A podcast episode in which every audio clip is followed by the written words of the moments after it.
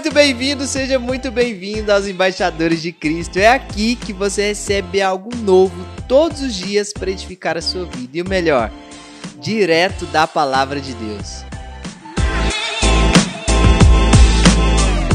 Eu sou o Axel e hoje nós estamos no episódio 12 da nossa série 100% Homem, 100% Deus, onde nós estamos ministrando sobre os capítulos do Evangelho de João. E hoje, consequentemente, nós vamos ministrar sobre o capítulo 12 e, cara, tá incrível demais. E sem mais delongas, o nosso tema da mensagem de hoje é Morrer para Gerar. É um tema forte e com certeza eu preciso explicar para você o porquê que eu escolhi esse tema. Diferente dos outros dias, eu não vou começar lendo aqui em ordem é, cronológica, em sequência aqui nos, nos versículos, a gente vai saltear pelo capítulo 12, porque acontece muitas coisas aqui nesse capítulo e a gente vai precisar um pouquinho, entender um pouquinho de todo esse contexto. Então, vamos lá para a mensagem? Antes de ir para a mensagem, deixa eu contextualizar para você um pouquinho sobre o capítulo 12. A gente acabou de ver Jesus sendo ressuscitando Lázaro e agora ele está sendo perseguido para a morte. As pessoas decidiram matar Jesus a partir desse milagre que ele fez. Então Jesus ele sai de Betânia, né? ele vai para um deserto chamado Efraim e ele, ele fica com os seus discípulos e ele e esse deserto onde ele estava ali, essa cidade onde ele estava era próximo onde João batizava. Então muitas pessoas que ouviam João falar sobre Jesus começaram a crer em Jesus porque ele estava lá e todo esse esse esse essas maravilhas foram acontecendo, né? E aqui no episódio, e aqui no capítulo 12, é, Jesus volta para Betânia, tá? Então está muito próximo da Páscoa e Jesus volta para Betânia para ter um momento ali com Lázaro, Maria e Marta e até para ter um momento na, é, e até para se preparar para ele entrar em Jerusalém, tá? E aí eu vou, a gente vai lendo aqui e a gente e vocês vão entendendo junto comigo o que o capítulo 12 quer nos trazer porque é poderoso demais, é muito poderoso. Então, João capítulo 12, a partir do versículo 16, seus discípulos a princípio não compreenderam isso. Mas quando Jesus foi glorificado, então eles se lembraram de que essas coisas estavam escritas a respeito dele. E também de que tinha feito isso com ele. A multidão que estava com Jesus quando ele chamou Lázaro do túmulo e levantou dentre os mortos dava testemunho. Por causa disso, a multidão saiu ao encontro de Jesus, pois ouviu que ele tinha feito esse sinal. Então os fariseus disseram entre si: Vocês podem ver que não estão conseguindo nada. Eis que o mundo vai atrás dele. Então aqui a gente está vendo o seguinte: Lázaro foi ressuscitado e agora as pessoas estão indo para ver Lázaro e estão voltando para Jerusalém crendo em Jesus por causa do milagre. Ou seja, foi necessário que Lázaro morresse para que os frutos gerassem. Então o que nós estamos vendo aqui é que os judeus saem de Jerusalém, vai até Betânia e encontra Lázaro vivo e sadio e feliz e alegre. Aqueles judeus eles começam a voltar para Jerusalém crendo em Jesus. Ou seja, Lázaro agora é um, é um milagre ambulante e aquelas pessoas, aqueles judeus, aquelas pessoas que não tiveram contato direto com Jesus, mas só de ver Lázaro vivo, eles começam a crer em Jesus. Começam a acreditar em Jesus pelo milagre que ele fez. E aqui a gente consegue enxergar claramente que foi necessário que alguém morresse para que frutos possam gerar através daquela vida. E a gente precisa entender que na nossa vida não é diferente. Lógico que a nossa morte ela não vai ser igual a de Lázaro, porém a nossa morte ela é uma morte carnal. É a morte das nossas vontades. A partir do momento que nós deixarmos de fazer as nossas vontades, aquilo que nós queremos, para começar a fazer as vontades de Deus, nós começaremos a gerar frutos. Ei, é impossível nós termos um contato direto com Jesus, com o seu poder, com a sua misericórdia. É impossível a gente ter um relacionamento com Jesus e não querer testificar sobre Jesus. Aqui nós estamos vendo as pessoas tendo um contato com Lázaro e volta testemunhando sobre o que viu para Jerusalém. Ou seja, volta crendo e dando testemunho daquilo que viu. Olha, eu toquei no Lázaro, vi o Lázaro, vi o Lázaro conversando. Cara, de fato, Jesus é o Filho do Deus vivo. De fato, Jesus é o Rei dos Reis. De fato, ele ressuscitou e ele tem poder para fazer ainda mais sobre essa nação. Então aquelas pessoas elas tiveram contato com o milagre de Jesus e volta testemunhando a favor de Jesus.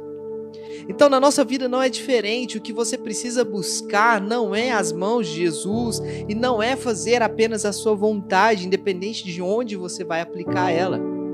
O que nós precisamos buscar é morrer para nós, para fazer as vontades de Jesus, para que através de nós vidas, frutos possam ser gerados. E a partir do momento que nós decidimos morrer para nós, morrer para a carne, nós começaremos a gerar frutos. É necessário que morra para gerar vida. E ele vai continuar nos dizendo isso a partir do versículo 24. Em verdade, em verdade lhes digo: se um grão de trigo caindo na terra não morrer, fica ele só. Mas se morrer, produz muito fruto. Ou seja, se nós estamos andando nesse mundo e estamos fazendo a vontade desse mundo, nós vamos morrer só. Mas se nós estamos andando nesse mundo e as nossas vontades, elas são massacradas, são mortas todos os dias por nós, para que nós possamos fazer a vontade de Deus, nós daremos muitos frutos.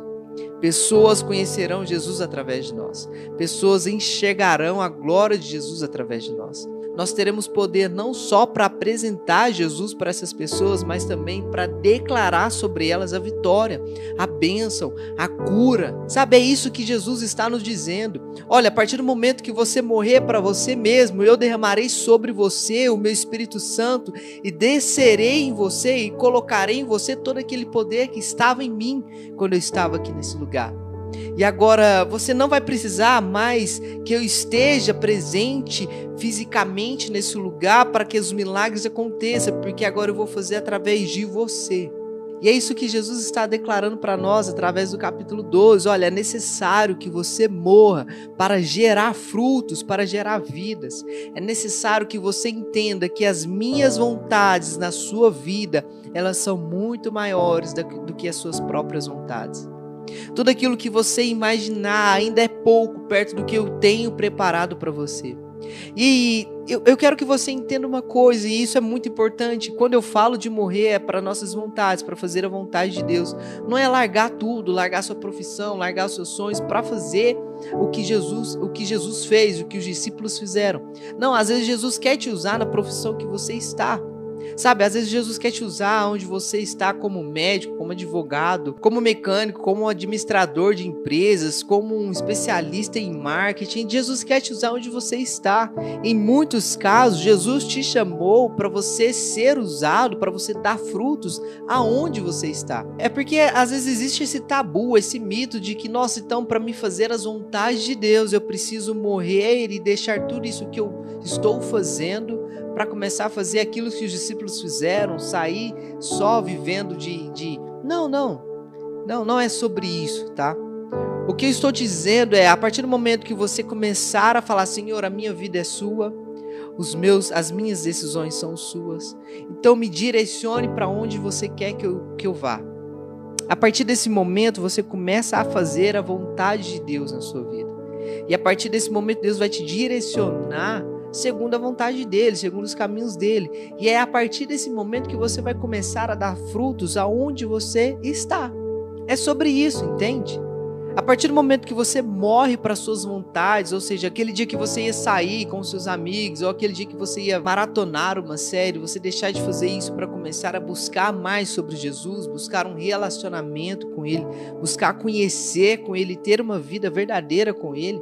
A partir do momento que você começa a fazer isso, Jesus ele vai olhar para você diferente e falar: olha, eu posso usar essa pessoa ele tem buscado a minha presença, ele tem deixado eu guiar ele através das minhas vontades. Então, deixa eu usar ele, deixa eu gerar frutos através da vida dessa pessoa, porque agora ela não está vivendo mais segundo as vontades dela, ela está buscando viver segundo as minhas vontades. Então, deixa eu usar essa pessoa. E é sobre isso que a gente está falando aqui. Jesus está falando que a partir do momento que a gente cair nesse mundo e não morrer para nós, nós morreremos só, porque a gente vai conquistar muita coisa aqui, às vezes com a força dos nossos braços, mas no final da caminhada ainda assim estaremos só.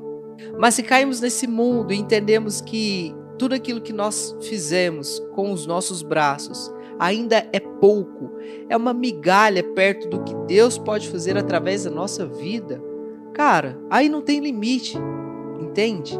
Deus vai te usar infinita vezes mais, Ele vai te abençoar infinita vezes mais, Ele vai colocar sobre você algo que você nunca conquistaria com os seus braços. É necessário que a gente morra para nós, para que Deus faça a vontade dele em nossas vidas.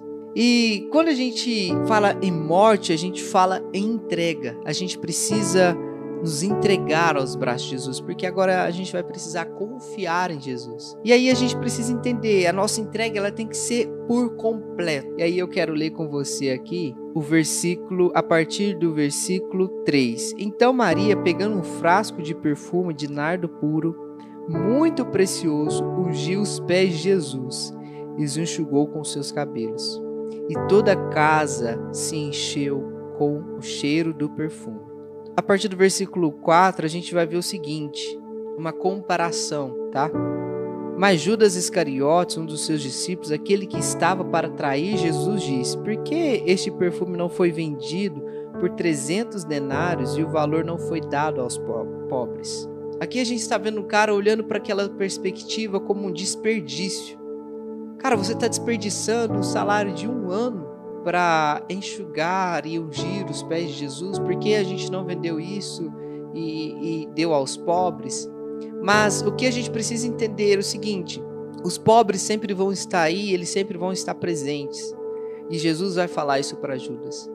Porém, Jesus ele estava ali só naquele momento e depois ele não estaria ali mais.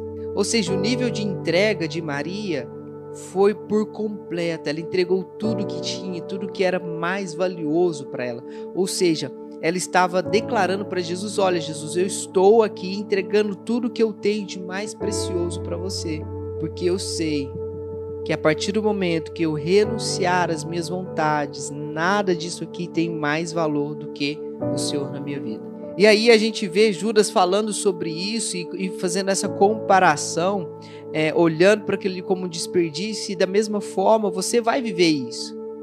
Muitas pessoas vão dizer para você, cara, isso é bobeira, isso é um desperdício de tempo, tudo que você tem feito, você não vai ter um retorno sobre isso aí. E, é, e é, isso é, é normal, isso vai acontecer. Você pode esperar por isso.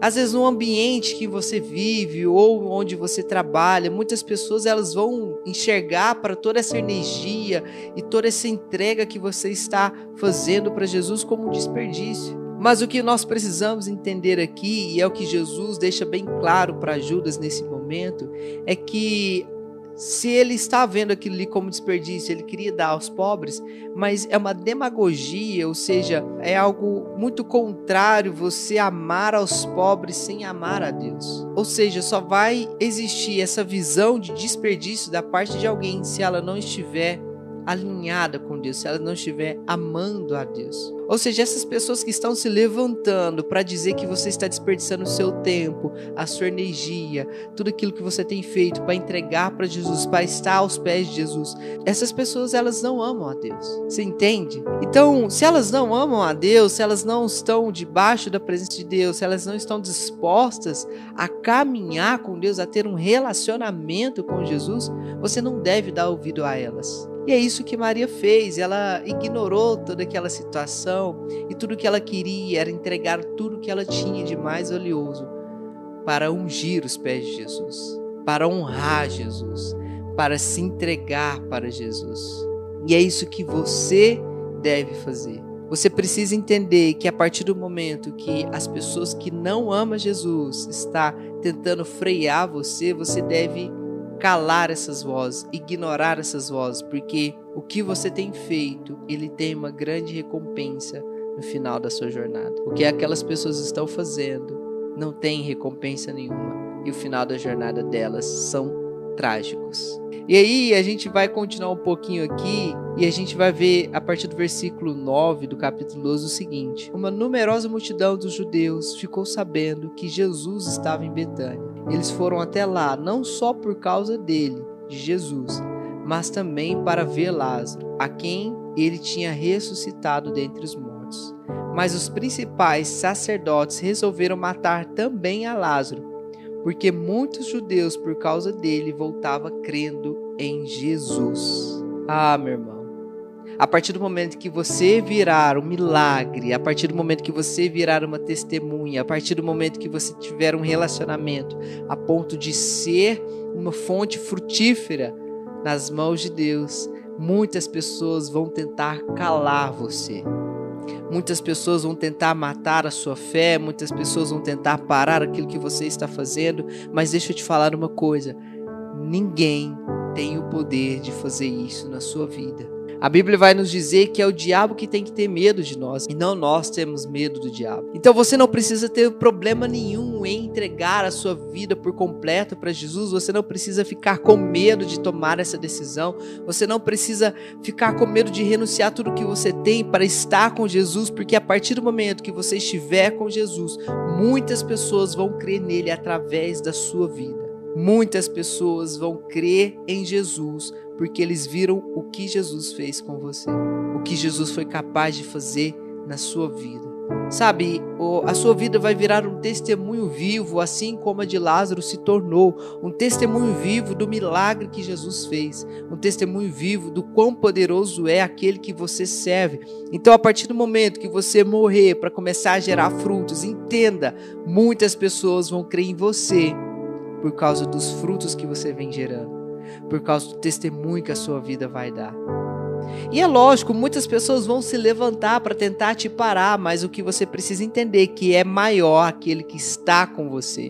A gente pode lembrar de Davi nesse momento, de frente ao gigante, e, e assim, por mais clichê que seja a gente citar isso, mas imagine Davi com um pouco mais de 16, 17 anos ali, um jovem, sei lá, um metro e meio de altura e um gigante com mais de três metros, e ele olha para aquele gigante e ele não consegue enxergar nada além no gigante do que, olha, esse incircunciso, que ele tem, por que, que ele tem ameaçado aqui o meu povo, o que, que ele tem. Ou seja, a única coisa que, que Davi enxergou no, no gigante é que ele não era e não tinha um relacionamento com Deus. Ou seja, a partir do momento que eu tenho um relacionamento com Deus e aquela pessoa que vem me ameaçar não tem, eu não preciso ter medo nenhum, porque é maior aquele que está comigo. Da mesma forma, Lázaro não teve medo nenhum de ser um, milagre ambulante.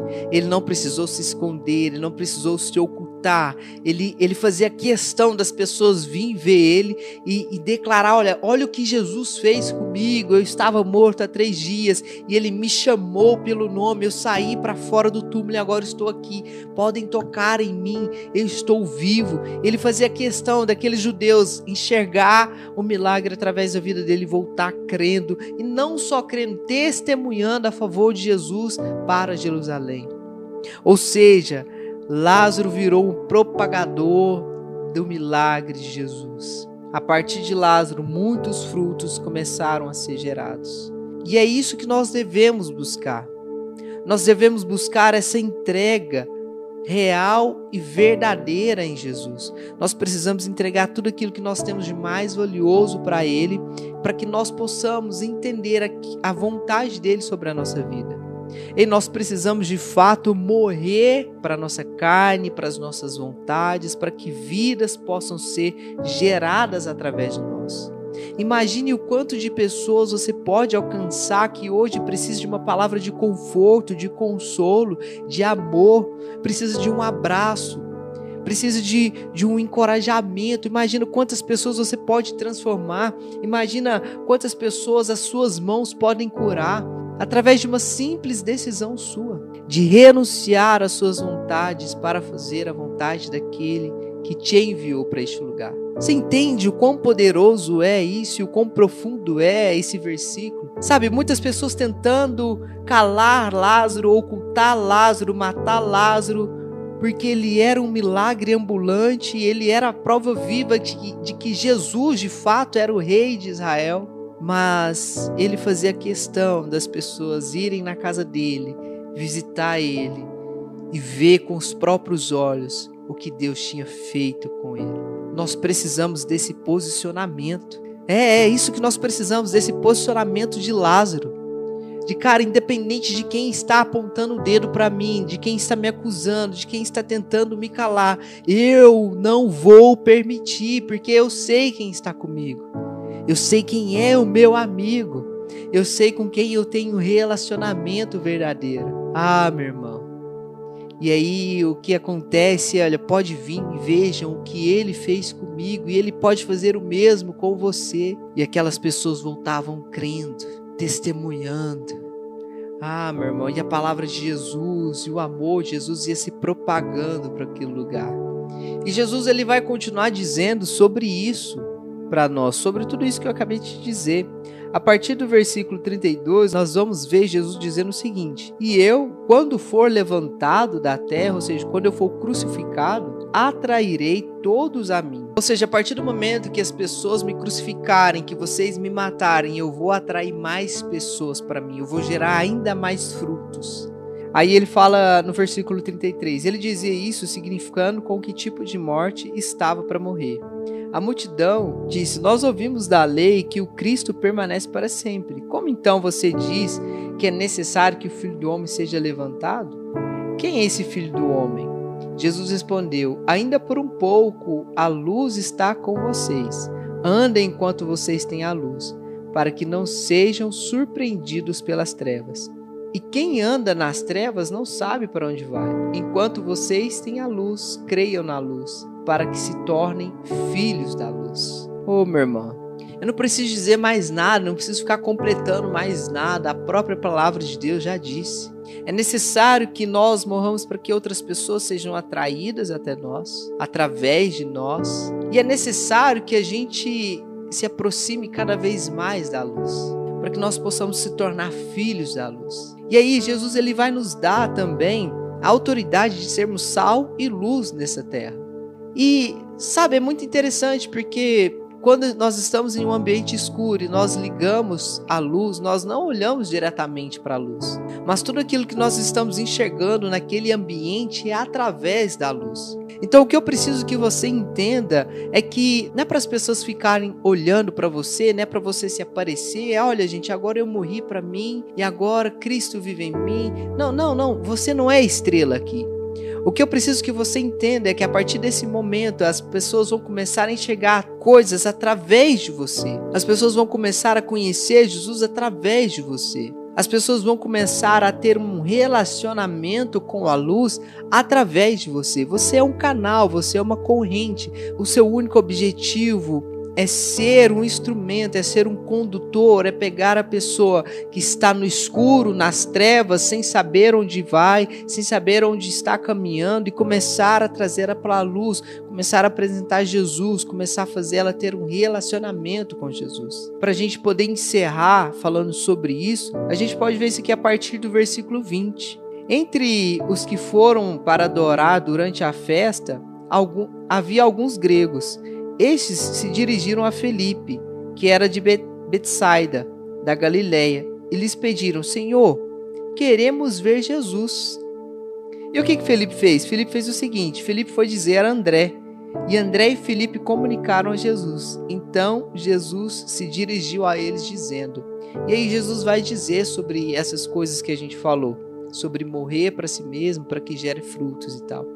Ou seja, as três vezes que André aparece na Bíblia, ele está levando alguém para Jesus. Primeiro ele aparece levando Pedro, né, para Jesus, o seu irmão. Depois ele aparece levando o menino dos cinco pães e dois peixinhos para Jesus fazer a multiplicação. E agora ele aparece levando esses gregos que, se a gente for trazer para o nosso ambiente de hoje são as pessoas que não tinham contato com Jesus, são as pessoas que eram de outra religião, de outra denominação. Ou seja, André novamente aparece aqui levando pessoas até a presença de Jesus. E é exatamente isso que nós devemos ser. Nós devemos ser um condutor. Nós precisamos pegar as pessoas que estão nas trevas e levar Jesus através da nossa vida, através do nosso testemunho, através de tudo aquilo que nós aprendemos com o nosso relacionamento com Jesus. É exatamente isso que nós precisamos fazer.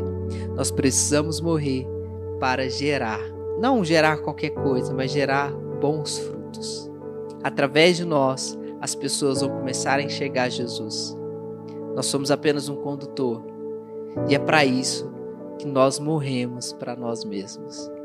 Nós precisamos conduzir as pessoas que estão nas trevas para a luz. Ah, meu irmão, deixa eu orar com você. Senhor, em nome de Jesus, eu quero orar com essas pessoas nesse dia, Pai. Senhor, em nome de Jesus, eu quero pedir que o Senhor possa nos encorajar cada vez mais e mais a nos posicionar, a estar mais perto de Ti, a conduzir mais pessoas para a Sua presença, Senhor. Nós sabemos que é uma simples decisão de renunciar à nossa carne, às nossas vontades, para estar com você. Basta uma decisão. Mas sabemos, Senhor, que nos tempos que estamos vivendo, às vezes essa decisão é difícil de ser tomada, por mais simples que seja. Então, Deus nos encoraja, nos dê força, nos dá garra, Senhor. Faça com que nós entendamos aquilo que o Senhor tem preparado para nós. Nos torne sensíveis, Senhor, à tua palavra, ao teu Espírito Santo. E, Senhor, Usa-nos, Pai, que através de nós as pessoas possam enxergar a tua presença, que através de nós as pessoas possam conhecer a ti em espírito e em verdade, que através de nós as pessoas possam entender o quão maravilhoso e grandioso o Senhor é. Deus, em nome de Jesus, nós estamos aqui, pois nós queremos ser condutores, Pai.